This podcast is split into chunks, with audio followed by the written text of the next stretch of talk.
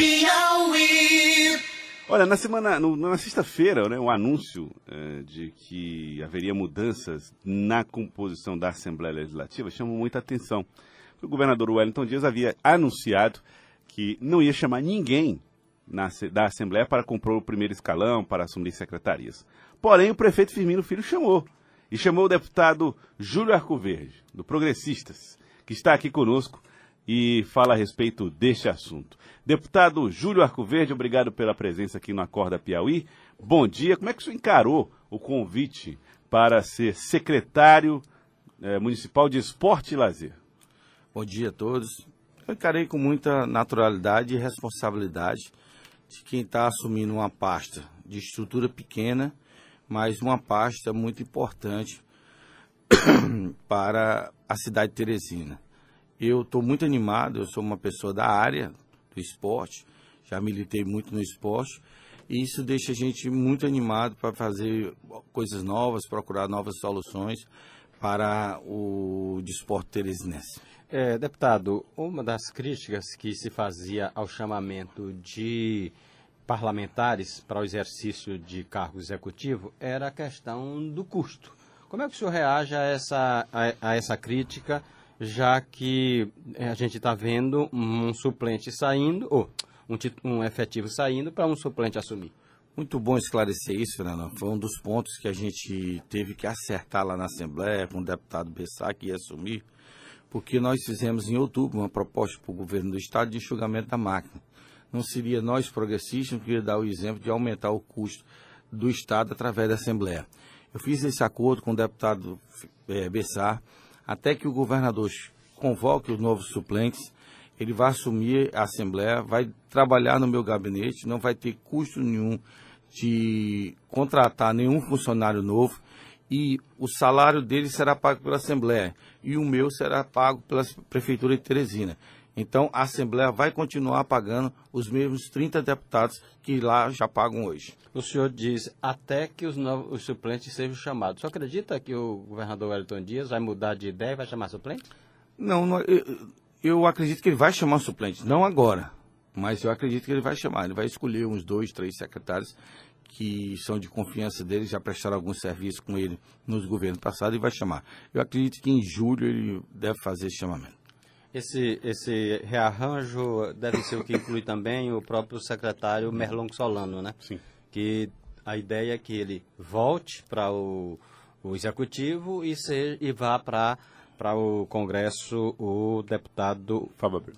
Oh, Não, perdão, o, Parlandim. deputado- O Parlandim. Parlandim, isso. Já que eu fa- Como é que o senhor, o senhor viu essa reforma, vocês do, do Progressista, que cobraram enxugamento, que cobraram um Estado mais enxuto, o senhor acha que a reforma, como desenhada, é do tamanho que vocês esperavam ou ainda poderia ter sido mais, mais intensa?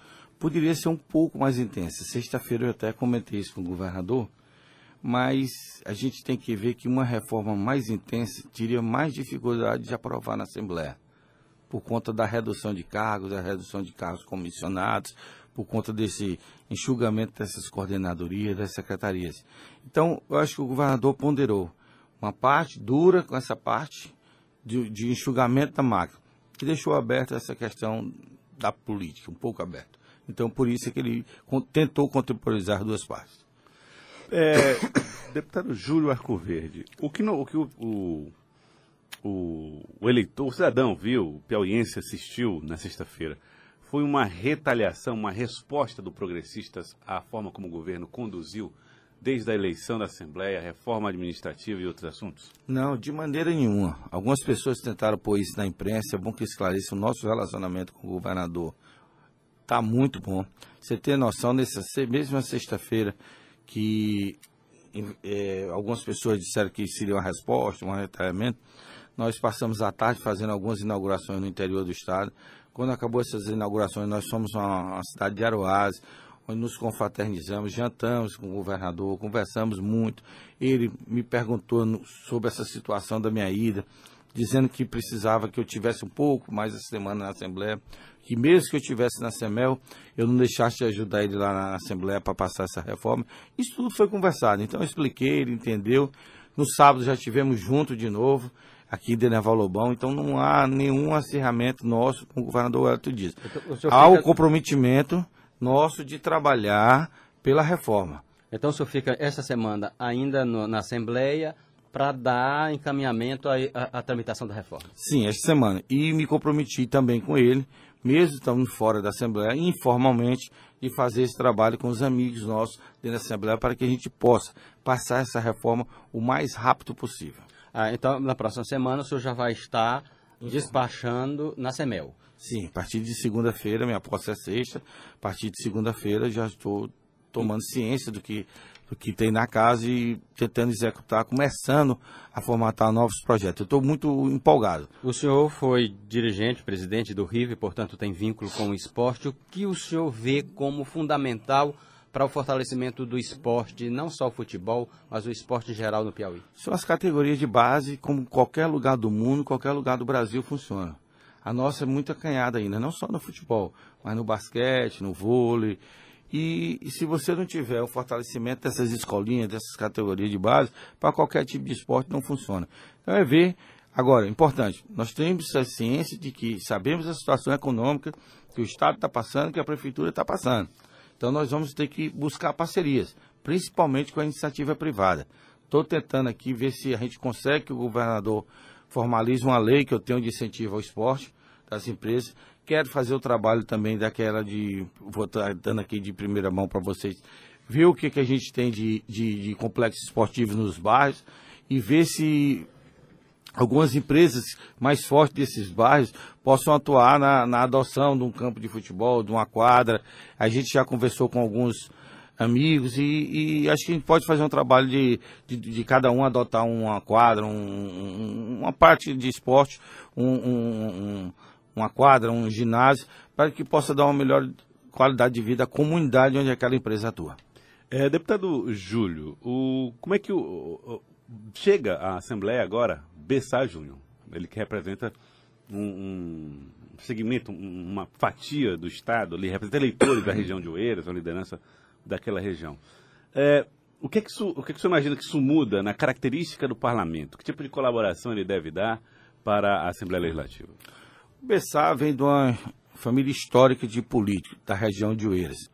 Tem um pai como referência, um intelectual daquela cidade, onde foi deputado federal, deputado estadual, prefeito.